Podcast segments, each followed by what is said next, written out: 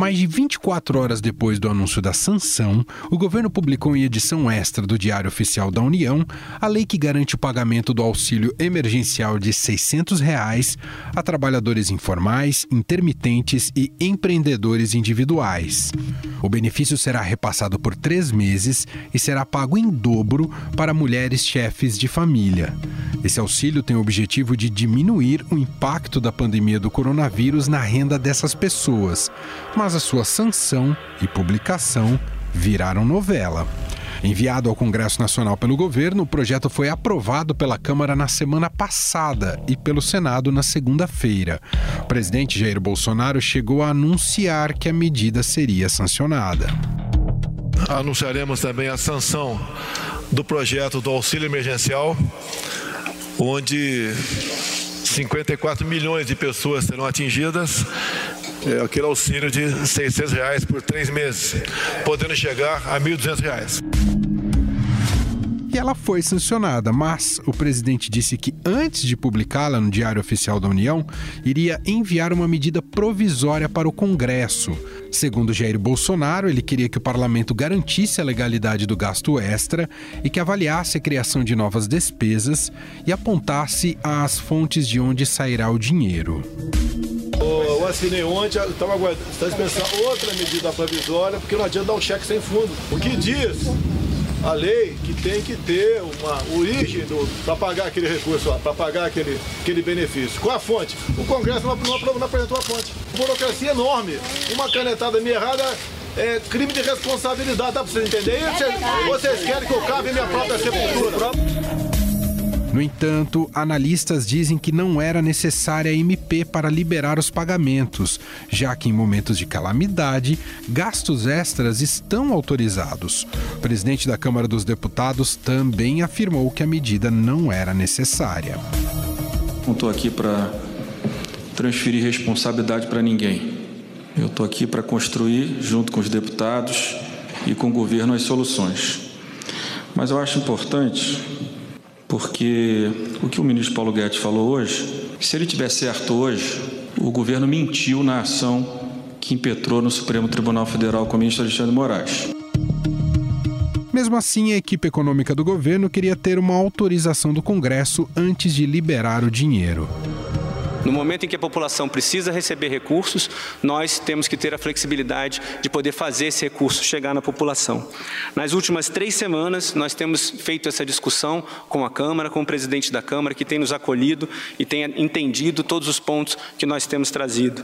Os técnicos têm trabalhado conjuntamente é, para a elaboração, criação de um waiver, de uma autorização, principalmente para a regra de ouro. É, por isso, temos defendido a necessidade de reforçar todo todos os mecanismos que permitem que nós tenhamos essa flexibilidade. Mesmo sem ter tido aprovação da PEC, a gente já tem divulgado as medidas e implementado as medidas necessárias. Temos trabalhado com isso sobre respaldo da decisão do, é, monocrática do ministro Alexandre de Moraes, do Supremo, em que nos permitiu que, olha, diante de uma situação de calamidade, as medidas, as regras podem ser flexibilizadas. 54 milhões de pessoas devem ser beneficiadas a um custo para os cofres públicos de 98 bilhões de reais. Para os beneficiários do Bolsa Família, o valor não será cumulativo, ou seja, só entrará o valor maior. Trabalhadores informais que não constam em nenhum cadastro do governo devem ficar por último no cronograma de pagamento. Segundo pesquisa do Instituto de Pesquisa Econômica Aplicada, IPEA, são quase 11 milhões de pessoas nesta condição. Quem explica como esse pagamento será feito é a editora do broadcast econômico da Agência Estado, Silvia Araújo. A medida vai atingir muitos brasileiros. Eles estão pensando, em princípio, pagar o pessoal que está cadastrado no Bolsa Família.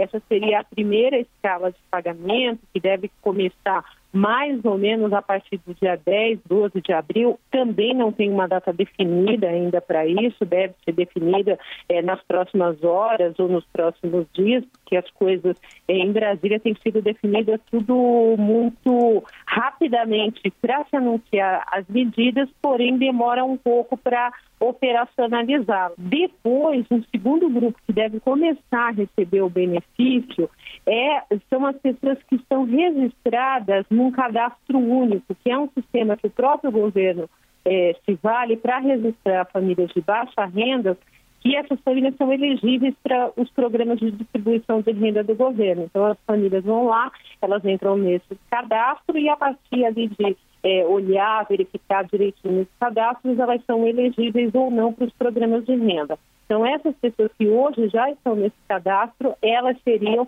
é, a segunda leva, vamos dizer assim, para receber o benefício. Depois tem o pessoal que é microempreendedor, né? Então, esse pessoal também entraria ali nesse cronograma de recebimento. E aí vem um batalhão de gente que são, de fato, os informais, não tem cadastro em nenhum órgão do governo e que o governo vai ter que ir atrás dessas pessoas. Então, eles estão ainda tentando é, é, uma medida, tentando operacionalizar como essas pessoas vão se inscrever para entrar na fila e assim receber esse benefício dos 600 reais. Daqui a pouco, a editora do Broadcast Econômico, Silvia Araújo, volta e para falar da medida provisória do governo que autoriza as empresas a reduzirem proporcionalmente a jornada de trabalho e os salários dos empregados. Esse programa preserva o valor do salário hora dos trabalhadores e estabelece que as diminuições de jornada poderão ser de 25%, 50% ou de 70%. Podem reduzir jornada de trabalho 20, 25, 30%, que o governo cobre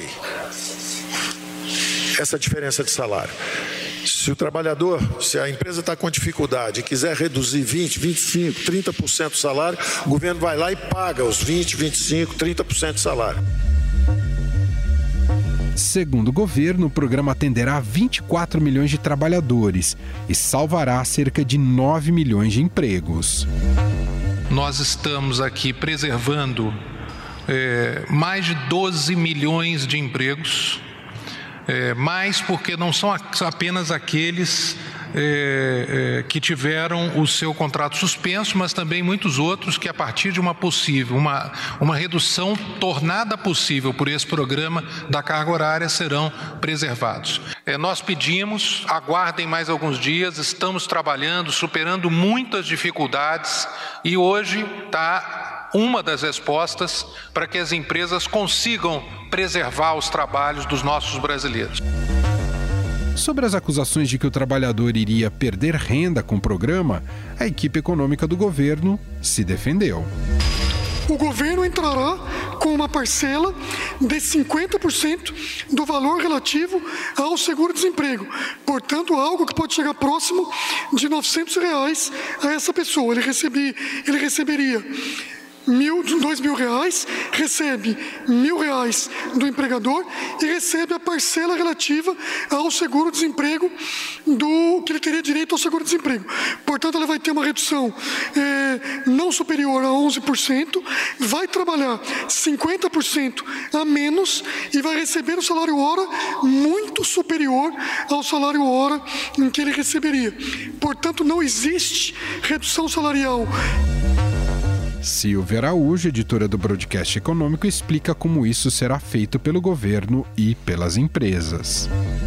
Essa já está editada, já saiu e publicada no Diário Oficial, então ela já está valendo, porque medida provisória tem força de lei. É claro que toda medida provisória precisa ser aprovada pelo Congresso Nacional, pode modificar aí algumas questões, alguns pontos ou não, mas ela tem uma, uma força de lei sua vigência por 60 dias, prorrogáveis por mais 60. Então, com essa redução de recebimentos, né, as pessoas vão receber menos porque elas vão ter uma redução é, equivalente na sua jornada de trabalho. Mas, além disso, ainda tem a questão da suspensão do trabalho, né? Também a medida provisória, ela permite que o empregador suspenda temporariamente esse empregado. Mas, ao suspender temporariamente esse empregado, esse empregado vai receber como se estivesse recebendo o seu seguro-desemprego. E todas essas medidas que o governo está tomando ela tem como objetivo garantir aí pelo menos o sustento das pessoas, os empregos das pessoas. Não tem nenhuma garantia que depois da carência dessas medidas é, não vá haver demissão lá na frente, mas é uma medida emergencial para que nos próximos meses, pelo menos nos próximos seis, três meses, essa de redução de, de jornada de trabalho e de salário e também de suspensão, ela vale por 90 dias, então o funcionário tenha assegurado algum rendimento nesses 90 dias. E junto com isso também, outro alívio que o, que o governo acaba dando para o empresariado são alguns impostos que ele vai é, suspender temporariamente, né? Em que, em que os, as empresas vão pagar esses impostos daqui a três meses, né? Afinal, esses remédios para a economia brasileira são bons?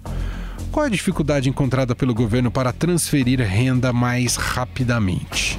Conversa agora sobre esses temas com a economista Mônica De Bolle, pesquisadora sênior do Peterson Institute for International Economics. Tudo bem, Mônica? Obrigado mais uma vez por estar aqui no programa. Tudo bem, um prazer estar aqui de novo no meio dessa crise, muito bate-cabeça, aliás, no governo, para implementar as medidas econômicas, muitas anunciadas, mas ainda pouco uh, de prático sendo visto até agora. Queria um pouco da sua avaliação, eh, em primeiro lugar, Mônica, em relação a essa ajuda aos informais. Uh, e, e, e, me chama muita atenção, né, que quando a gente fala da ajuda aos informais, que é um segmento também muito heterogêneo, né, e difícil de definir quem são esses informais e como ajudá-los. Então não sei se, primeiro, se os 600 reais são suficientes e parece que o governo ainda não tem uma solução eficaz para levar esse dinheiro até essas pessoas, não é, Mônica? É, assim, o, na verdade, o, o programa da renda básica emergencial, ele acabou sendo estendido para um pouco além dos informais, então ele contempla hoje 59,2 milhões de pessoas é, do, que estão registradas no cadastro único, e por, estarem registradas no cadastro único, são pessoas que já poderiam, se inclui recipientes do Bolsa Família. Então, são pessoas que já poderiam estar recebendo de imediato o, o benefício, porque o governo sabe quem elas são, não, elas não precisam ser identificadas. Agora, tem aí uma dificuldade logística para fazer o pagamento é, e o governo ainda não conseguiu resolver isso. Já, assim, é, é, uma, é uma enorme pena, porque, evidentemente, tem muita gente aí que já está sofrendo porque não está podendo trabalhar, não está conseguindo é, ter dinheiro para comer e, e, enfim é uma situação bem bem dramática. Tomar espero que o governo consiga é, resolver isso o mais rapidamente possível. E para além disso tem o esforço de cadastramento adicional né? Então das pessoas que são elegíveis hoje para receber esse benefício mas que não estão no cadastro único e que precisam ser cadastradas para poder começar a receber o governo também ainda não informou como vai fazer esse cadastramento. Então, tem muita falta de informação e, e, seria muito útil que o governo fizesse algum tipo de cartilha ou alguma coisa assim que informasse as pessoas é, diretamente sobre quem pode receber, como receber, é, e como se cadastrar, enfim, isso tudo daí são coisas que o governo já tinha que ter resolvido para ontem, né? Bom, outra medida anunciada recentemente pelo governo, eu queria captar um pouco da sua análise, foi a, o Programa Emergencial de Manutenção do Emprego e de Renda, aí permitindo que os empresários negociem, seja individualmente ou com sindicatos, redução de jornada, 25, 50 até 70%. O governo banca uma parte do seguro-desemprego e consegue também diminuir os salários dos trabalhadores. Essa é aquela típica medida amarga que todo, mais necessária para preservar a empresa e empregados, Mônica? Como é que você avalia? Olha, de um lado sim, mas de outro, o jeito como isso está desenhado hoje me preocupa, porque estava olhando os números, tá? E na, se a gente for olhar os, os números da RAIS de, de 2018, cerca de 69% dos trabalhadores formais recebem até três salários mínimos, o que é uma renda muito baixa. se a gente fizer uma conta assim de cabeça, é, que alguém que recebe três, três salários mínimos, que dá uma quantia de R$ 3.135, se essa pessoa é, né, acabar é, vendo uma redução de salário pela empresa de 70%, que é um dos montantes contemplados aí nessa medida provisória, é, essa pessoa passa a receber uma renda que é inferior a um salário mínimo. Aí tem o, mecanismo compensatório. O governo introduziu um, um mecanismo compensatório por meio do qual é, essa pessoa receberia 70% do valor do seguro-desemprego. O seguro-desemprego é R$ 1.800, então receberia 70%, 70 desse valor para é, compensar um pouco essa perda salarial. O que isso significa, fazendo uma conta rápida, é que no fim das contas, mesmo com o mecanismo compensatório, essa pessoa teria uma redução de renda de 30%. Isso para uma pessoa que já recebe apenas três salários mínimos. Então, a minha grande preocupação nessa medida provisória é o seguinte: para essas pessoas, o que, que acontece? Porque se três salários mínimos já é uma quantia que deixa, que deixa as pessoas numa situação de vulnerabilidade, porque ela é o, é o digamos assim, o limite com o qual elas vivem, né? Se você cai abaixo desse limite, você pode ser forçado a ter que sair de casa e procurar fazer um bico aqui ou um bico ali para complementar essa renda, porque você não consegue viver abaixo dos três salários mínimos, se for o caso, e isso daí expõe a pessoa ao risco de contaminação. Teria que haver um outro tipo de arranjo aí para ter um equilíbrio melhor entre as três partes, né? Governo, empregador e, e empregado. Para finalizar, Mônica, é cedo o governo pensar como será a retomada, isso também agora não faz nenhum sentido diante da gravidade da epidemia? Não, eu acho que o governo deveria estar pensando nisso, mas eu acho que o governo está com prazos muito é, irreais, está trabalhando com prazos muito irreais, porque me parece o tempo inteiro, né, no que eles dizem, que a, a visão é de que essa é uma crise de curta duração, que passa logo.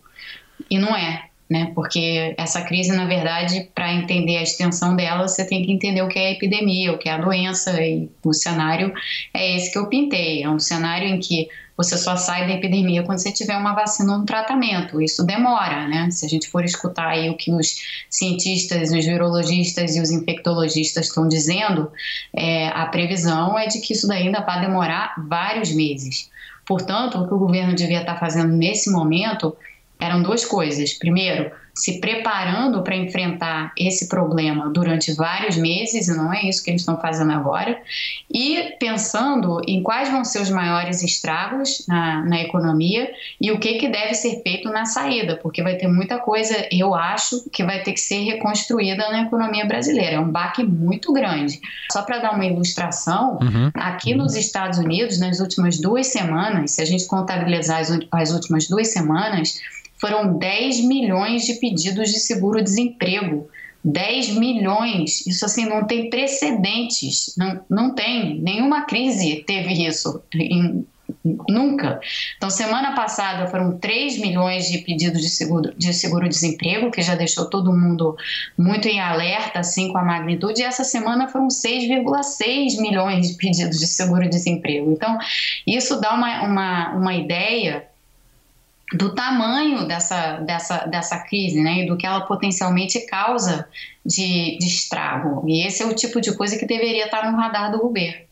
É, bom, a gente aqui no Brasil, o Bolsonaro tem saído. Claro que a gente ainda não tem pesquisa efetivamente, mas eu acho que é notório que o Bolsonaro politicamente tem saído enfraquecido dessa crise. Basta ver a multiplicação dos panelaços. Nos Estados Unidos, o Trump está se fortalecendo ou enfraquecendo com a crise, Mônica? No momento, ele até está se fortalecendo, porque ele tem feito entrevistas coletivas diárias. É, em que ele bota o, a, a, as pessoas que estão na linha de frente né, do combate à epidemia sempre para falar, e são, são cientistas, e são pessoas é, infectologistas renomados e pessoas é, que falam muito claramente, dão muita clareza assim para a população do que está acontecendo, então deixam a situação é, bem evidente, então, passam muita informação, passam muita, muita transparência ele está escutando esses assessores todos, né, os cientistas, os infectologistas e tal, e está agindo conforme a recomendação deles. Então, ele tinha, num primeiro momento, aventado aquela hipótese de relaxar as medidas de quarentena no dia 12 de abril, mas depois ele voltou atrás, estendeu até o fim do mês, pelo menos. E, e eu acho que disso daí veio um cálculo político que foi o seguinte: primeiramente tem eleições esse ano, né? Então ele está aí para ser para ser ou não reeleito. Uhum. Isso é um cálculo político importante. Muito bem. Ouvimos aqui, podemos mais uma vez bater um papo com a Mônica Debole, diretamente dos Estados Unidos. Ela é pesquisadora sênior do Peterson Institute for International Economics, também é colunista aqui do Estadão e gentilmente tem sempre nos ajudado nas análises. Obrigado mais uma vez, viu, Mônica? Muito obrigada, é sempre um prazer estar com vocês. A equipe econômica fez uma previsão de um déficit de 419 bilhões de reais por causa das medidas do combate ao coronavírus. O Estadão Notícias desta sexta-feira vai ficando por aqui. Contou com a apresentação minha, Emanuel Bonfim, produção de Gustavo Lopes e montagem de Nelson Volter. O diretor de jornalismo do Grupo Estado é João Fábio Caminoto. Mande seu comentário e sugestão para o e-mail podcast@estadão.com. Bom, eu volto daqui a pouco, 5 da tarde, com mais uma edição do podcast Na Quarentena. Então a gente se fala logo mais. Até lá! Estadão Notícias.